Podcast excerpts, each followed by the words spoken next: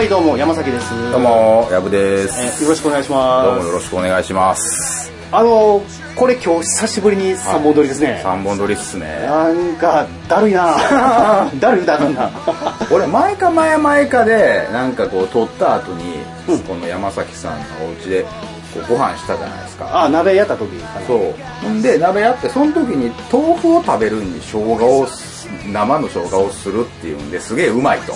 あはいはいはいその、二人でご飯作った時からずっと生姜を吸っててうんうん、生姜すり器みたいなのもこうて、ああはいはいはいなかなかいいですよね、あれ。あのチューブと全然ちゃうやろ全然ちゃうっすね。もうチューブ使わなくなりましたね。香りもちゃうしうん。でなんか結構か塊で買ったら、生姜ってサイズでかいから、うん意外と長持ちする長持ちしますよね。うんただあれって自分の指をすりおろしそうになりますよね。なるなる怖い。あれやっぱり何回かやってこう熟練していってそうですよね。スラになってくるから。今まだね、あの、一回もそれなってないんですけど、僕安全牌で、結構その大きい状態でもう、これはここでやめようってなっちゃいます。吸ってても、これ以上吸ったらいつ危険になるか分からへんみたいになって。あちっちゃいナスをこうどうしてもかすってまうから、うんうん。まあ、その時はもうね皮ちょっと面倒くさいけど剥いてうん。短冊切りにしてもう鍋に入れるか、もうそのサラダに乗せてとか煮物に入れてまうとかっていうような形でもう最後消費してしまうしかないやろねえ、あの、する前の状態って皮って剥かないんですか？あ、皮って剥がない剥がすか？ハグ剥ぐっすよね。うん剥いで要は皮剥いた状態で、あの、ないい適度、適、いい大きさにして、こう、シャカシャカシャカシャカってするから。あそうそうそうそうねうん、よかったよかった。あれ結構なんか繊維、繊維質が多くて絡んでますよね。絡んでるチューブの生姜の場合ってそれ便利っすよね。そのスッと切れるから。あそうそうそう、うん。チューブのそうね生姜の場合はそうやね、うんうんうんただなんかチューブの生姜の方がなんかちょっと薬臭いっていうのがなんか分からへんねんけどあの別物ですよね。一回やってみたら。俺もチューブの生姜の味しか知らんかったですけど、それこそ山崎さんの家であれをやってから、うちでもやってみて、あ、全然違うと。うんなってからはもう、うん。もう全然買ってないな、生姜。あの生姜のチューブはもう使ってないですね。あの、で鍋する時とかに、うんうんあの鶏のだ鶏団子を作る時に、うんうんうん。ちょっとこう生姜とかニンニクとか吸って、うん。こう入れて香り付けとかすると、ん。あの鎖止めとかにあの防止にも効果あるしあそうなんですね。でつみれ自体に味もはっきり出るから、うんうんうん。おすすめですよ。いいっすね。そうなんです。今日ねちょっとできるんだったらちょっと矢野さんね予定があるから、あの晩飯は食いませんけども、うんうん次またやる時あのまた僕の必殺の鶏つみれ味噌鍋をやりたいっすね。味噌ちゃんこを いや自分に言うのもないけどうまいでうまいですね。めっちゃうまいで。ちょっと筋肉飯。そう。近く鉄棒とかないんですか？あ、ありますあります。あるんやったら、ちょっとその、相応のいいご飯、鉄棒でストレッチしての、うんちょっと商店街に買い出し行きの、みたいな流れでやりたいっすねやりたいですね。運動して、うん、なんやったらもうシャワー浴びて、うんうんうんうん。体きれいな状態でん飯をブワーっっと食う。っていう。それもいいかもしれないですよね。やりたいですねうんうんややっぱり飯は大事ですから。はい一回泊まりがけ企画やりましょう。泊ま、止めてください。泊まりやりましょうやりましょうん夜ちょっとね。オールナイトなんとかみたいな感じでそうね。そうそう。うん。やりましょう。そういうの楽しいかも。そうなんです。これ番組に書いて物質とかにしてね、ずうんーっと夜喋っても。うん、夜、そう。やったら夜のそうセッションのバーとか一緒に行けたりしません？あ、そうですよ。二人で行けるし。そうでしょライブとかも、俺もゲストでちょっとた叩けたりするし。うんうんうん。それでめっちゃみんな、あの、見ながら見るの楽しそうやから。ちょっとそのあたり一回夜、まあ、夕方ぐらいからちょっとみたいな、なんかそんなんもね、やりたいですね。やってみたいですね、うんうんうんちょっとなんか大きめの、なんかライブみたいなのができれば、うんうんうんうん。そうっすよね。ちょっと遠方のなかなかこうね、サンダーとか、うんあの神戸遠い方は難しかったりしても、見やすい。場所でできればなとは思うので、んねそうなんですよ。まあ、はいここで徐々に俺の手料理のレベルもちょっとずつ上がっていくんじゃないか、ないかと。いやでも、あれですよ、写真見してもらったけど、結構な腕前というか、結構作ってますけどね、上手にはならないけど、彩りはあんま上手にならへんけど、割とでもね、あの、無難な味付けはできますよ、僕も。あ、でも彩りでも男の料理ってそんなもんちゃうん？でも、山崎さん結構うまくないですか？なんか写真見てたら。あなんかちょうどいい感じのなんか、配、配分で作ってるというか。あなんか、うん僕わかんないです。一人前の作り方が山崎さんうまい気がする。あ、あの、鍋とかを、んもう無理やりちっちゃいのにして、うんで、その鍋で美味しい具の量のバランスしたらどうなるかみたいなのを試行錯誤したら、そうなったっていう。そうなんですよ。僕大体3人前か4人前絶対作りますからね。あ、でも普通の料理って多分そうやと思う。うんうんうん。俺はもうしゃあないから、なん、なんていうのかな、あの、急に飲みに行って家で飯食わんなることが結構あったりするから、うんうんうんあの、作り置きがあんまりちょっとでき効果的じゃないね効果的じゃないから、うんそっか。俺飲みに行くことが自体が少ないから、基本的に作り置きしてたら安いからっていうのでうん、やっちゃうんですけど、うん多分その辺のライフスタイルの差とかもはあるかもしれないですね。うんうんそう、そうですよ。いや、もうぜひなんかね、やりましょう、もう。それはね、楽しそうですね。涼しになったらやりましょう。そうっすね 暑い時期嫌やからな。うんうんうんあそうそう。僕ね、最近あれなんですよ、あの、結構、YouTube 見てまして、はい。あの、YouTuber の人がね、面白い番組とかうん。出してて、ん。よくその、明け方とか、目覚めたら見てるんですけど。も、それで思い出した。ごめんなさい。一瞬ちょっと挟ませてください。はいはいはい。昨日、難波で歩いてたら、うん路上で座り込んでる人が本を売ってたんですよ。はいはいはい。で、その本がパッと見たら、ジョーブログの本なんですよ。あ、瞬発力の高め方ちゃん。なんですかね、うんみたいなのめっちゃ並べてて売ってる人がいたんですけど、んその人別にジョーブログのあのジョーでもなかったんですよ。今、ジョーは、これ、すいません、撮ってるのが6月10日？10日、今日10日か、そう10日10日っすね。今現在はアフリカ縦断中で、エチオピアかどっかにおるはずなんで、うんジョー本人じゃないから、多分、あの、ジョーブログサロンかなんかの、うんあの、ファンかスタッフ、あ、でもマネージャーも一緒に行ってるから、うん多分そのサロンのサロンの人。人やと思う。あれなんかそういう風な、こう、公式に売っていいよみたいな許可得ている人がおんのかなあれって。あのじゃなくて、不況、不況者がおるってことなんかなその、なんかすごいファンみたいな人が、うんあの、サロンに入ってる人があって、うんうん。なんかその、なんていうの、サロンも普通の今までってタレントさんとかでファンクラブっていう形でうん。やって、あの、コンサートのチケットが安くなりますとかいう、うんうんうん。一方向の情報発信やったやつが、ジョーブログサロンっていうのは、今までオフ会でやってた飲み会みたいなのをもうちょっと大規模でやるっていうので、双方向の、うん。このインターコミュニケーションっていうのかな、うん。ああいうのを取るためにやった、えーやるために作った組織らしいから、その、多分そのサロンの関係の人が本を売ってるっていうのは十分にあり得ることやと思う。そうなんですよ。サロンってあの、ホリエモンのカレッジみたいな、あんな感じと同じ感じですか？同じ感じ。要はあれ確か月1万円かなんか払って、1万800円やね。そうなんですよ。で、これ岡田敏夫さんとか確かやってましたよね。やってたと思う。なんかその岡田じその人の名前を使って商売がやりやすくなるみたいな、なんかそんな感じなんですよねサロンって。やと思う。うん。そうあそういうのがあるんや。なんで本人じゃないのに、ジョーブログの本こんなめっちゃ頑張って売ってんねやろうと思って見てて、うん。あれ？って思って思ってたんですよ。サロンの人がその販売を手伝ってるんか、その、わからへんけど、買い取って売ってるのか、うんうんうん。それを知らんねんけど、そうなんです。いや、そう、それをたまたま昨日路上で、その YouTuber っていうので今思い出してちょっと見た、言ったんですけど、やっぱそういうのは、あ、なんかわかる感じなんですね。そういうのがあってもおかしくない感じなんです、ね。おかしくない感じな。ー。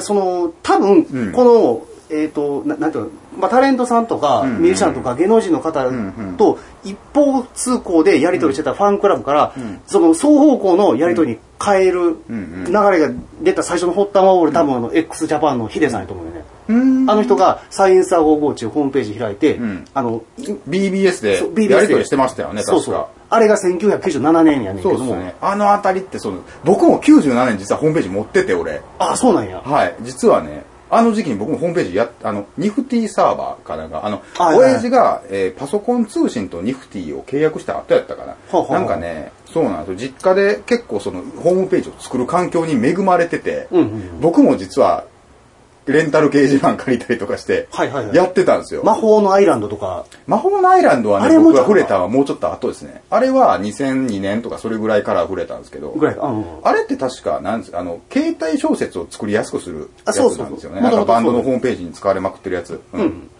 そうなんですよ。もっと前ですね、僕がやってたやつって。あ、でも多分、ヒデもその時のやつで、ファンとのコミュニケーションをパソコンで直接やるみたいなのやってましたよね。そうそうそう。結構早かったですよね、ヒデってそれ。あのー、先見の明が一番あったの多分あの方やと思う。うんうんうんヒデさんがやらはって、んで、あのー、より近い、なんていうの、今までのスターとかの像が変わったのって、多分宇多田ヒカルの出現が98年かな。うん。だあの97、98年のヒデ、宇多田ヒカルの登場で時代が変わったっていうのは、あの、小室哲也が、うん。そう、小室哲也、宇多田ヒカル出た時に、あーって思ったってみたいな、俺もインタビュー読んでみましたね。俺もあかんと思ったみたいな。うんうんうん。だちょうどこう時代が変わっていく、だ僕らはその時代を全部を見てるから、ん昔のあれから変わる瞬間で、んで多分その時の、サイエンスは午後のヒデがやってたイメージがより具現化して近くやり取りできるようになったのが今の YouTuber の出現でサロンができた、ん。まあ、岡田斗司夫さんとかもそうやと思うけど、うん。うん。うん。うん。うん。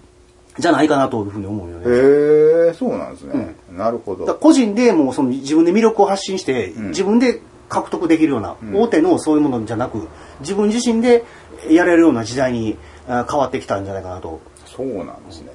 ヒデマック使ってたやったっけな？マック使ってたねなんか、そうロサンゼルスのアパートで。うんうん。だからな、あのーロスって居酒屋が2時で閉まるらしいんだけど、ん2時まで飲んで帰ってきても、その BBS の返信はきちんとしてたっていう。うんうんうんうん。今作曲よりハマってんのこっちっていう。当時ああ、は。そうなんですね。ロングインタビューで言ってたからそうなんですね。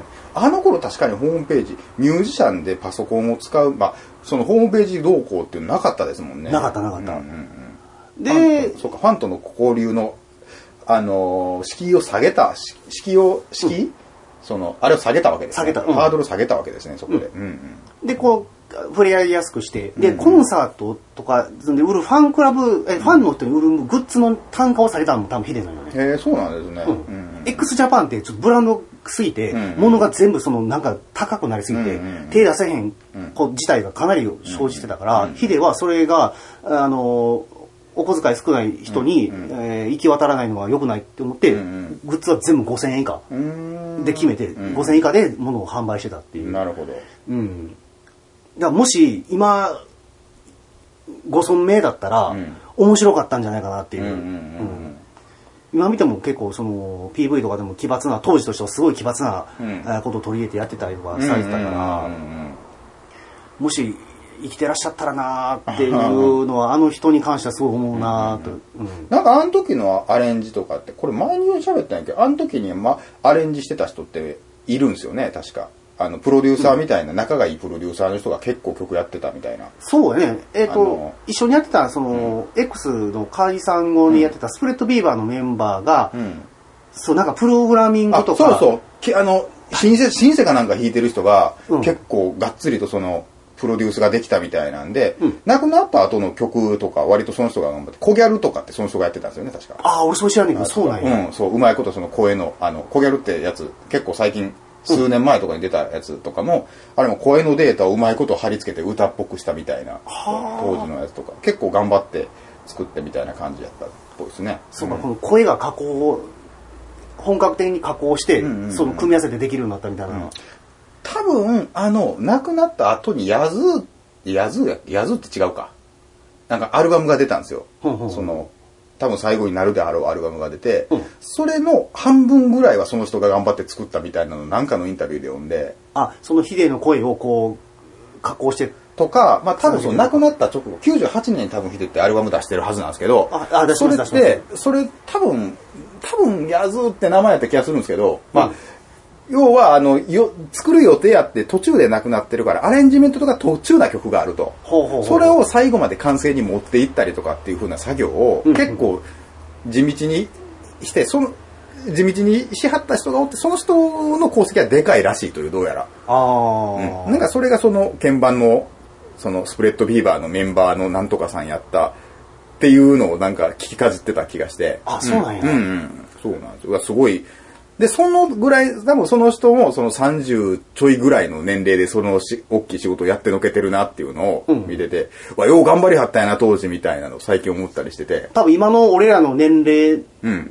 ですでにそういうことそうそう、や、成し遂げてるなって思ったら、俺もっと頑張らなな、みたいな。いや、ほんまに僕ら頑張りましょう。そうなんですよ。年齢で考えるとそういうのちょいちょい出てくるからね。もう出てくるんうんうんそう、だから初めて俺27歳になった時に、あ、地味編は今の年死んだんや。うんそうなんですよ。27になった時衝撃やった。そうなんですよ。ロックの人って大体そこで通りますよね。一旦27歳の時に自分はどうやろう生きてんかなとか、うん あるみたいですよね。あれ、ホンダは、地味編27、ジャニス・ジョプリンが28か。で、ジョン・ボーナも30やろ。うん。そそう、その壁ごとにね、結構ありますよね。で27の時に結構それを思ってどうしようみたいに思う人多いみたいですね、なんか。俺もうそうや、俺典型的にそうやわ。そうなんですよ。あんま俺ロックにちょっとその、あの、そこまで詳しくなかったから、その波はなかったんですけど、うん。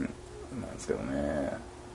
すごい、だから時代で、まあその声加工して、なんやかんやで、で、多分その、究極系行き着いたんが、初音ミクなんかなと思ったりして、うんうんうんうん。もうボーカロイドみたいな、あれで一個のスタイルができてしまって、うんうんうん。もう完全にだから、なんていうかな、音楽の発信方法とか受け方とかも変わってしまって、まあ今なんかね、あの無料配信でなんぼでも聞けるから。だって初音ミク、あの、ボーカロイドの初めて多分一回、メイコっていう名前で出たんですよ。ボーカロイドの一発目って。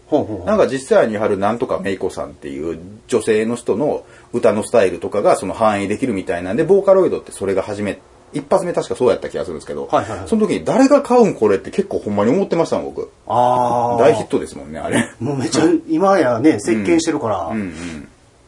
そうなんですよ。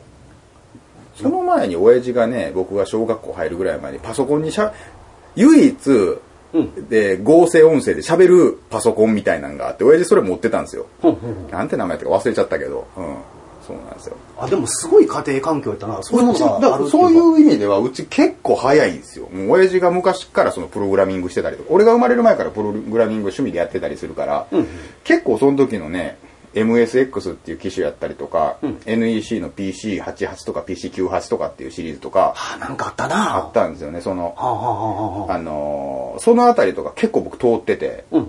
なんでね、割とその部分で言うと、教育としてはすごく先端の教育を受けてた気はします。そうやな。かん環境に関しては結構いい環境で育った気がするけど、そこまで俺がそれに今あの、あのーもうちょっと頭がいい人があの環境やったらすげえ体制してる気がする。ああ。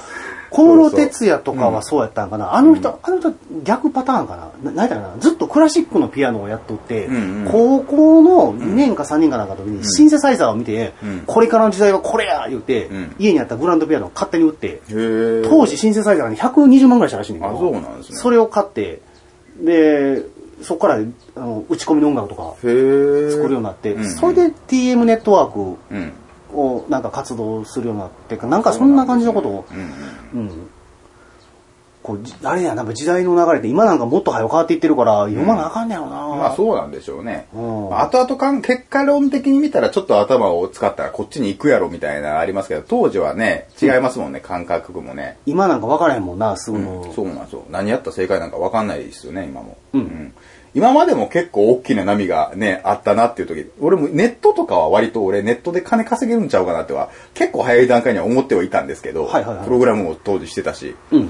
結局何もせずにね、言ってますからね、やっぱりもう実行に移したらダメですね。そうやな。そう。だって、ジョーブログの本の瞬発力の高め方の帯にも書いてんもんな、正解なんか知らんって。ああ、そうそうそうそう、とりあえず動いて修正するみたいなのがね、今、なんか良さそう。それができる人はすごいなと思いますけどね。まず足を使って動かなあかんってことやろな、うんうんうんネットの時代やからこそそリアルを見に行こうっていう そうやわそうなんですよ。東北縦断ぐらいでヒーヒー言うとったらあかん俺もいや、でもそれも結構すごいと思いますけどね。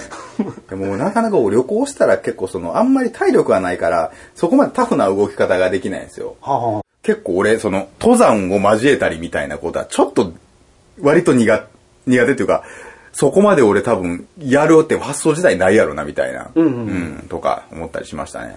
俺も元来体力なし体弱いねんけど、んうんなんかあと何年体動くかなとか、うんうん。で年齢考えたら多分もう今半分来てるから、まあそうですよね。それ考えたら動くうちに動いとかんとっていう20代の頃は全く何も思わへんかった。けあーなるほどね。そもそも旅行嫌いやったし、んうん旅嫌いやし人付き合い嫌いやし、うんうんうん。でもあかんってで今日のこの瞬間だるいと思って連れとんの飲まへんかって交通診断どうしようとか、うん。まあ俺が死ぬかもわからへんけど、うんそう思ったら動かなあかんのかなーって。ああ、なるほどね。で行くことによってまた見える景色もうん違うものも見えるやろうし、うんだからやっぱりねなんか特になんていうか生活が安定してくれば来るほど、ん。そういう外の世界とか外の波にうん出ようっていう瞬発力、うん。それこそそうやな、うん。瞬発力とか反射神経でなくなってきてしまうし、なんていうかなよく人生って航海って船の航海に例えられて、うん。で、まあ航海でするには、海渡るにはどっかの何かの船に乗らなあかん。うんうんうん。まあ YouTuber みたいにたまたたまには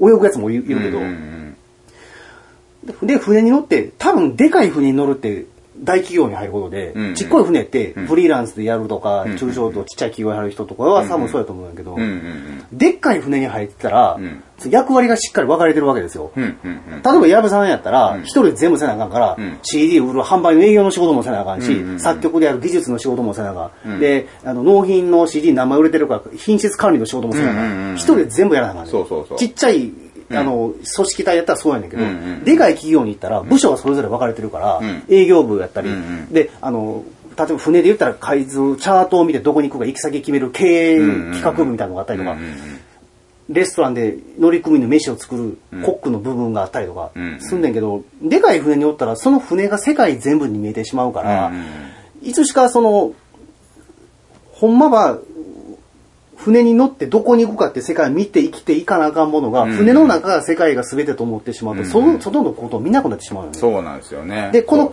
船の中が全部価値観が全てになってしまって、うんだんだんだんだんこの瞬発力が衰えてきてしまって、うんうんうんこの中の世界が全てになってしまう。そうそう。だから転職とかしに、しあの、ね、基本的にせえへんやんみたいな流れとかも多分そういうのがあるのかな。そういうのがあると思う。で、俺みたいにその集団行動も元来馴染めないやつとか、あやったら、こう、中の船の、例えばなんていうのかな、そのエンジンがどうこうとか、厨房がどうこうっていうところにいるよりも、ずーっと甲板に出て、んうん外の波を見てるタイプの人間だったうんうんうんうん。で、あそこちょっと飛び乗ってみようかな。でも波荒いな、みたいな。んで、多分今波荒いなってビビったりしてんねんけど、んいや、いかな、飛び乗ってみな、ちっちゃい船でも行けるかもわからへんやん、みたいな。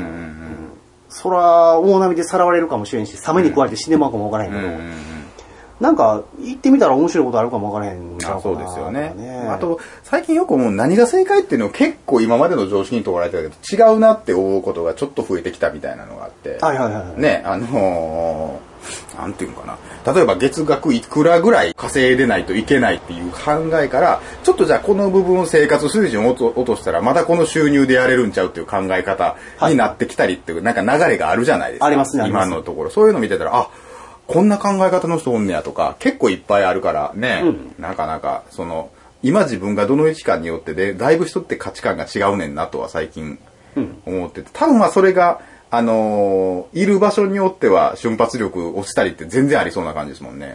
僕みたいにもっともっと瞬発力ない人間、知らんまま終わるも確かにもったいない気はするんでね。僕もちょっとそれ言うわ聞聞くと、なんか、ちょっと旅行でもしてみようかなっていう気にはなりますけどね。違うものを見て、なんか刺激欲しいなーってね、うんうんうん思ったりすることもあったりするんで、うんうんいやーなんか、残り半分の人生やから、なるほどね。そうか、そう、そういうのもあって結構今、動こう、動あの、結構は、あの、ハードボイルドな感じになってるってことなんですね。なってるの、それはあると思うよ。うんうんうん。そうなんですね。そうやな。昔だったらね、こう、俺らの親世代とかやったら、うんうん。こう、高度成長期とか生きてきた人やったら、なんか、その、車買うとか家買うとかっていうのが、なんか、この人生の目標やったと思うんだけど、うんうん俺らみたいに、その、生まれた時から一応なんか家うんうん。あって、まあ、車も、まあ、あって、みたいな、こう、なんか物がある程度ある状態で育ってきてるから、うん。その価値観があちこち向くんやろね。そうなんです。まあ、定石っていうのがそこまで昔ほどないんかもしれないですよね。ね。うんうんうん。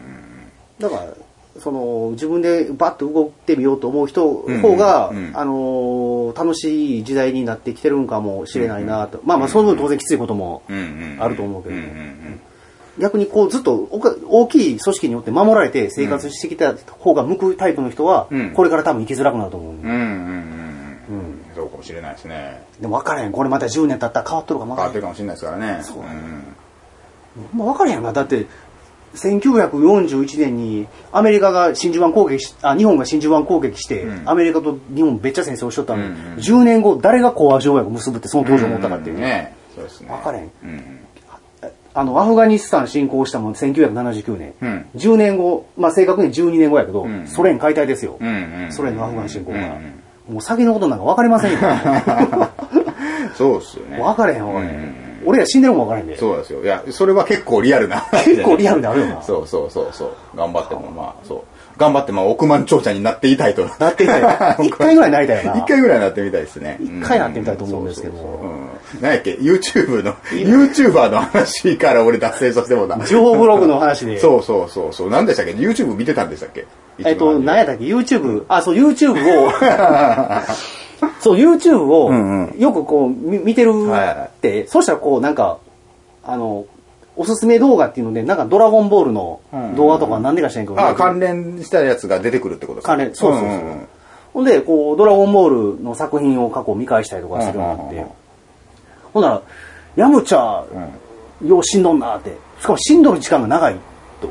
山ちゃんって結構そのトータルで死んでる。え、でもドラゴンボールって、あ、そっか、あれか。ポルンカが出てきたら2回目死ねるようになるんか。そう初めシェンロンの時で1回しか死ねへんかったんちゃいます？シェンロンはそう2回目生き返られへんねん。ですよね。うん。でポルンガは何回でも生き返れんねんけど、うん1個の願いにつき1人しか無理やから、ああ、なるまとめてってのは無理なんや。む無理。あーまあそこでちょっと海王様は知恵をひねひねって、んまとめて生き返らす、うんうんたうん。まあケースもあってんけど、うーんそうなんですね基本は、基本はダメ。うんうん。うんうん。ヤムチャって結構初めの方に死んだんでしたっけ？初めの方に死んあの、登場したのは早かったんけど、うんなんか、途中登場、した時ってまだブルマと、あ、ブルマと悟空が旅してる時に忍び込んできたんですよね、確か。確かそうやと思うなんかそんなでしたよね。また山賊の頃やう、なんそうそう。ヤムチャが。うん。ほんで、何やったっけ？ほんで、最初は、うんヤムチャもまあまあ強いキャラやってんけど、うんもうすぐに天下一武道会とかになって、あの、天津飯とか、で、クリリンが強くなってきたりとか、うんで、しまいに目にマジュニア、ピッコロが出てきて、うんうん。そしたらこう、ヤムチャがどんどんどんどん戦闘力的に置いていかれて、ヤムチャって誰に殺されたんやっけ？ヤムチャ、俺は栽培マン栽培マンやっけ？に自爆された。自爆されたやつね。そうそうあれ、そうヤムチャっすよね。うんああ、そっか。全然、あの時期か全然一矢報いることできず、うんうーん。あれから結構長いこと海王様のとこいたんやっけ？もう、第、あの、第一陣ですぐ死んだから、うーん、そっか。うん。まあ、結局その後で天津飯とかチャオズもやられたけど、天津飯とかってなんかなんやろ？セルの時とかでも結構頑張ってるシーンが。こう、で、気候法で、新気候法で頑張ってるシーンなんだけど、ヤムチャってもう全くないから、あれ、ヤムチャってセルの時って戦ってへんねやっけ？えっと、19号にん。首都で腹貫かれて、終わり。あ、結構死んでるんや、ヤムチャって。ヤムチャ死んでる。死にかけてあ、マジってあとずっとカメハウスで待機。へえ、そうなんですね。うん。だから地球人でギリ出てきたのは天津飯。あなるほど。頭角を表したのが天津飯。天津飯。あれ、チャオズってどうなんやっけ？チャオズは、あの、もう、天津飯が戦闘力ついていかれへんから、うんうんもう、来んなって言って、置いてきたって言って。あなるほど。うんナッパに殺されたんやっけ？チャオズは、そう、チャオズはナッパにしがみついて自爆したけど、あ、ごめんね、天さんや。ごめんね天さんあー そうそうなるほどごめんね天さんで、そのチャオズの仇を取るって言って、うんうん全生命力を振り絞って、気候法を打ったけど、ナッパの戦闘服をうんうん破壊するにとどまり、ああ、なるほど。か、肩潰したんやっけ？肩のやつ。肩とこのなんか腰のとこ潰して、そうなんですよ。へえ、そっか。じゃあ、ヤムチャが一番死んでるんや。死んでるっていうか、その、トータルでその、死んでる時間が長いという。あの、実動時間がすごい短いと思う、ヤムチャは。ヤムチャ、なんか出てへんな、思って、なんでやろう、思って。ほんで、なんか、こう、調べてん、人に聞いたりしてたら、その、ヤムチャを担当してた声優さん、古谷徹さん、あの、セイントセイヤとか、ドラゴンクエストのアベル伝説とか、ああいう、こう、人気番組で主役を担当してた声優さんやって、アベル伝説って何でしたっけ？あの、大の大冒険の前にやってた、あの、キャラとかも、ドラゴンクエストの本編により近い、あった、あったやろ？ったわ、それ、あった。アベルとティアラと、うんモコモコと、あれ、大の大冒険の前なのよ。前。ありましたね。俺見てた、弟と見てた。あれ、多分ね、89年とか90年とか、うん大が93年ぐらいやから、うんその前やね。そっか。朝やっとってん、あれ、うんうん朝9時とかに。そうなんですね。うんへえ、なんか記憶にあるわ。へえ、それの声優さん。声優さん。へーでアベルも主役アベルやし、んで、セイントセイヤの主主役誰だ？これ分からへんねセイントセイヤの。俺もわからないです、先生や。あの主役をやってたのも古谷徹さんで、忙しいから、うんうんヤムチャに仕事を割く時間があんまりないから、うんうんうん早よ殺してくれみたいな、あ、マジっすか？そんな大人の事情で、うんうんヤムチャは登場する機会が少なかった。へえ。そうなんや。もあの時代の番組って、まあ、ドラゴンボールもそうだし、その前の北斗の拳とかも。かなりすごい脇役の声優さんが。もうそれぞれ主役級張れるぐらいの、あ、今見たらもうすごいメンツやみたいな感じになるってことですか？めっちゃすごい。へえ。お金が回ってたんでしょうね、きっと。あの時はね。ねえ。うんうんそうね。でもあのブルマの鶴ひろみさんもちょっと、ん首都高の運転中で亡くなられたけども、あ、そうなんですか？え、いつ最近ですか？最近、ちょっと前になんか心筋梗塞やったかな運転中にうんうん体調悪なって、で、路側帯で止めてたら、そのまま亡くなったっていう。あ、そうなんですね。うん。ご高齢やったんですかね？いや、50何歳ちゃうかな。ええそうなんですか？めっちゃ若かったで。えってことはそうブルマやってた時ってもう10代とかそんなんでやってたのかな？20代とか20代と思ううわーそうなんやだあのと時にん、ちょうど頭角だ出始めた、ん。多分さヤムチャの声優さんも30歳ぐらいだし、天津飯とか、多分ベジータもそうやと思うわ。へで、ベジータと、ん。ブルマのその、鶴ひろみさんとベジータの堀川亮さん、このコンビはなかなか、他のアニメでもやってましたから、ああそうなんですね。ゴーストスイーパー三上とか、でもこのコンビはあったんで、山崎さん、アニメ詳しいんですね。僕めっちゃ見てましたね。そうなんですね。昔は。へえ。俺あんま通ってないから全然知らないんだ。要はその、ヤムチャはその、その、中の人が忙しいからなかなかやったっていうことなんですね。登場シーンが少なくて。へだセリフとかも海王様のところから喋ったりしてんのも多分メインで喋ってんの天津飯やと思う。ああ、なるほど。海王様と天津飯が。なんかこう、時間が空いた時にまとめて撮ってる感があるってことですね。多分多分そうやと思うわ。へーそうなんや。僕も今見てる連ドラで、あの、花より団子の続編みたいなやつがあって、はいはいはいはい。あの、花、花のち晴れやっけな。っていうのを俺は延々と見てるんですけど、んうんうん あの、反町隆史が、あの、第1回だけに出てきて、それ以降出てけえへんのですよ。あ、そうなんや。そうなんですよ。それは、まさか、まさかのこれ同じ事情ちゃうそうなん、どうなんやろうと思って、一発目と最後に出てくるのどうなんやろうなと思って楽しみにしてるんですけど、まだ。うんもう大物扱いになってんのかもわからへんな。どうなんですかねそうなんですよ。いあの第1話だけやったんちゃうかな。え、特別出演とかなってるってこと？でもなく。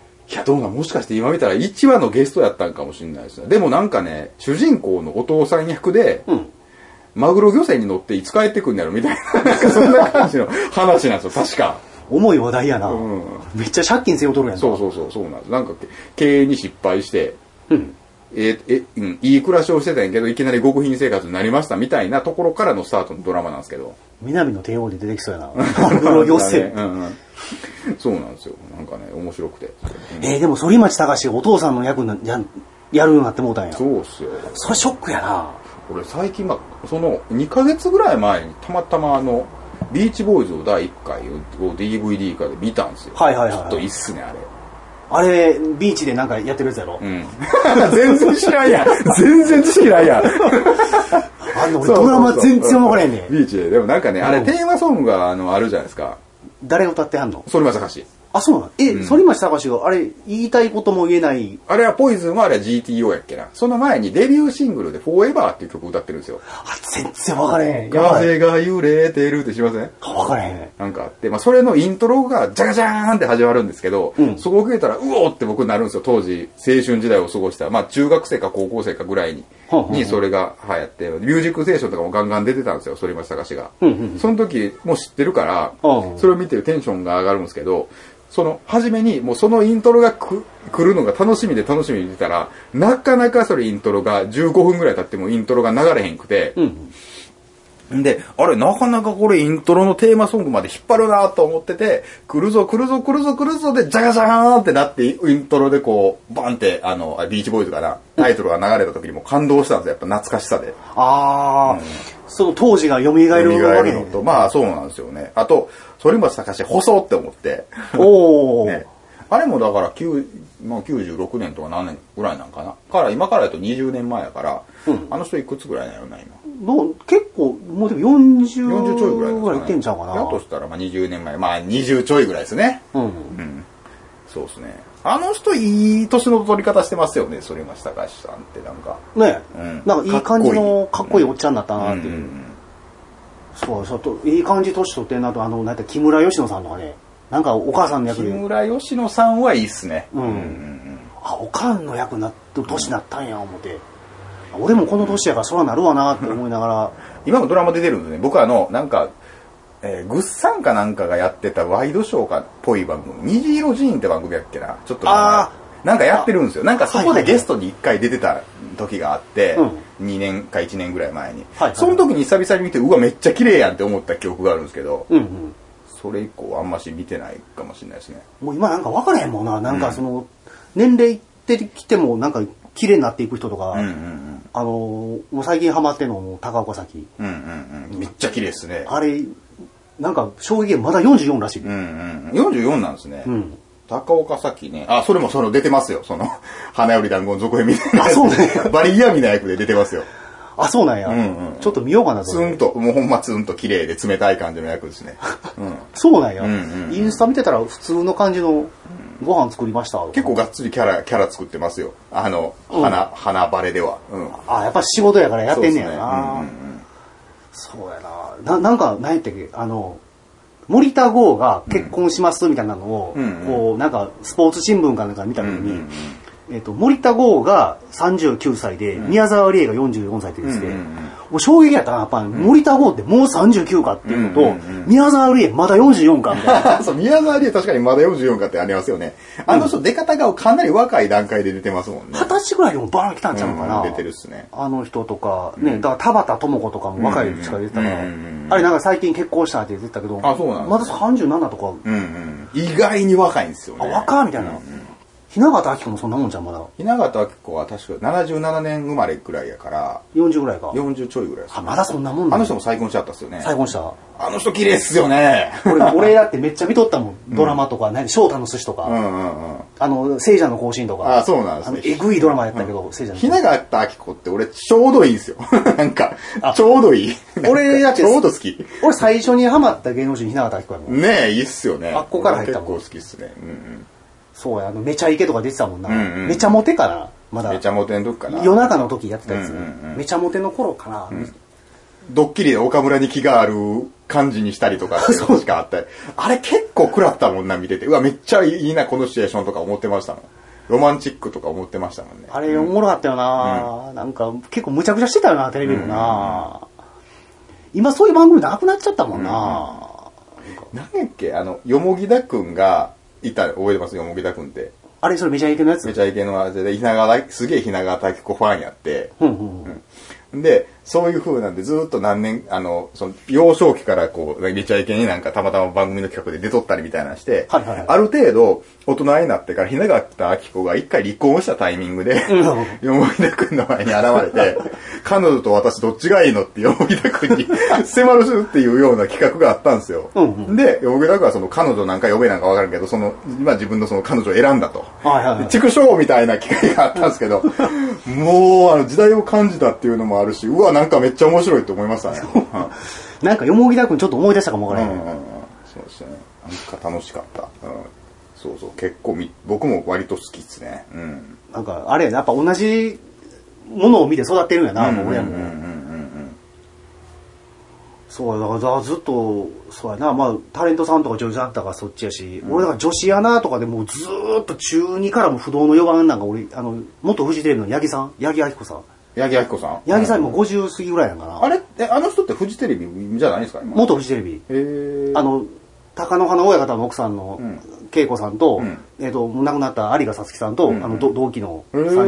ーそうなんですね。俺僕は八木ちゃんファンやったから、もう部活ダッシュで帰って毎晩夕方ジュース見たもんな、八木さんってあの、あの、クリスマスにさんまさんとテレビ、番組してる人？そうそうそうそうそうあの人へえ。あの人でも今でもやってるでしょ？あれはそのフリーとして今はもうテレビ出てんねや。今フリーになってるからあそうなんですね。へえ、なるほど。わあ八木さんやーと思って、八木さんは好きやな、そうなんですうんね。八木さんと田中美佐子は全然もう,、もう OK ですよ そうなんですね。田中美佐子？もう50今58ぐらいかなへえ、そうなんですね。うーん。そうなんや「エイジ35恋しくて」っていうドラマで エイジ35ね。シャ乱Q のテーマのやつや。あのええタイミングで言い訳がね、うんうんうん。流れて中井貴一とか出てたやつあそうそうそう中井貴一で。でで椎名桔平と椎名桔平出てんねや。で瀬戸朝香が、こうバーって出てきたぐらいのまだ二十歳ぐらいちゃうまだ瀬戸朝香が誰がエイジ35やったんですか、その時？35はその時は中井貴一と田中美佐子とかの実際はもうちょい上ぐらいやけど多分それぐらいのそのシチュエーションで。あの学生の時お互い好きやったけど別れて、でもそれぞれ家庭を築いたりうん。してたけどまたこう出会って、35になってもん一悶着あるって一悶着あると。うんうんうん。で旦那は旦那の方でうん。若い、あのこうか本人を慕う課長って言って慕う人とほど。こう浮気をしてしまってみたいな、当時の35のさ歳の人たちはそれを見て分かるっつってたんでしょうね。絶対そうやろな今見たらどうなんですかね、エイジ35。今見てもう、あ俺なんかこの前全部見たけど見ました、うんええいいっすね。俺も見てみよう。面あ白いかもれあれめっちゃおもろいわうまいですか？あのドラマよよかったよかった、俺、アスナル白書を見たときに、面白いけど、やっぱ時代違うなって思ったっすね。アスナルはもうちょい前あれは、ああれは多分80、いや、89年か、90年か、まあそれぐらいっすよね。あれキムタクがやってたやつやっけ？タク、そうそう、キムタクで出た。キムタクと萩原正人と、涌井絵美学恵美さんおったかも。うんうん。そうそうそう。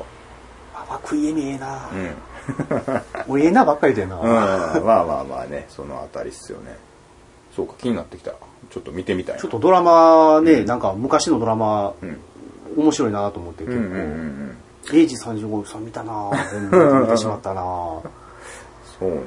俺最近過去のドラマ、まあその、あのービーチボーイズぐらいかな。ちょっときょ興味があって探して見てみたんて。うんあれ何やったっけ？あの、水泳部で海パンでやってるやつ、あれは何やったっけ？あれはビーチボーイズじゃなくて、あれウォータあれ多分ウォーターボーイズ。ー、ウォーターボーイズ。うん。あれ、なんか、市原隼とか、うん。が出てやってたっけ？あと、あ、ちょっと俺、中尾あ、中尾明義やっ顔全然わからへん。俺も通ってないんですよ。それでもなんか、うん、ちょっと見た、ちょっと見た覚えはあるんですけど、あの、俺男性の俳優とか顔全然わからへん。うん。うんもう、覚える気ないんやろな。まあ俺男女ともに結構ね、顔はわかんなくて。でも、どうなんやろな。そうやな、あんまり詳しくないな、俺も。うん。東出正宏しかわからへんな。俺顔わからへんですよ、東出くんって。俺、あんちゃん好きやから、うんそれであんちゃんのやつ見たら一緒にこう、旦那やから出てるから、んうんおあお、そっか、あんの旦那や。うん、おっとお前な、みたいな、ううんん、見て。それで、それで覚えたけど。ああ、なるほどね。あ、あんのインスタかなんか見てるんですか？そうそうそう。そうなんですね。えーなんか割とフランクな感じっぽいですよね、あの人もなんか。なんかいい感じの、ねうんうんうん。なんか、なんやろ、あんちゃんはこう、おおとんがあんなんやから、うんあのえおとんって誰なんですか？ー、渡辺謙。ああ、そうそ。う。で、最初はもう渡辺謙の娘っていうのも隠して、うんモデル活動とかやってて。で、まあ最後、まあ結構バレるんねんけど、ん娘やってバレんねんけど、うんまあその時はもう結構こう売れてた時やったから、へで、その親、おとんがあんなんやから、自分が結婚したら、ちゃんとした家庭を作りたいって思いがめっちゃあるっていう。で、夕刊夫人に書いてた。え。いう感じに。渡辺謙って最近スキャンダルあった人？最近離婚した人ね、あ、最近離婚した人浮気ししたかなんかで、え、ハズキルーペの CM の人？あれ、ハズキルーペって、あ、これ見るやつ？うん。あれ出てはったっけ？わかんない。いや、あれ、あれ、あれは別の人？あの、うん。菊川玲と一緒に出てる人。あれ、あれ、石坂浩二じゃなかったっけ？あ、そうやっけ？ちゃうなんか、菊川玲のお尻の下にメガネを、あのメガネを入れる人。うん。あれ、あんまし分かってない。あ、そうやったっけ、うんうん。あ全然わからへんな俺もね、その、日本のレジェンド的な人とかあんま知らんから、なんかあれなんですけど。あ、俺もわからんな。うんうんうんそうなんですね。そうなんです。なるほど。で、あのー家庭を持ちたいと。ちゃんとした家庭を持ちたいっていう願望があったと、有価夫人書いてたと。書いてたと。うんうんああ、そうか、みたいな。あなんか、こういう、うーなんか素敵な女性には素敵な男性が旦那に来んねやなと思って。うん。俺ももっとシャキッと生活せなあかんと思って。なるほどねまあまあ、ね、性格悪くならないようにいたいですよね。そうですよ、んいい、いい人にはなられへんけど、まあ、いい感じの雰囲気は出したいなとね、そうっすね。思いますんで、はい。ななんかこれドラマの話で終わったもんだよ。も うほぼ終わったっすね。なあうん他に喋りたいこといっぱいあったんですけどあっね。たけども、もうあれへんあれへん。もう今度喋りましょう。またね、今度喋りましょう。はい。はいというわけで、今日山崎とヤブでした。失礼します。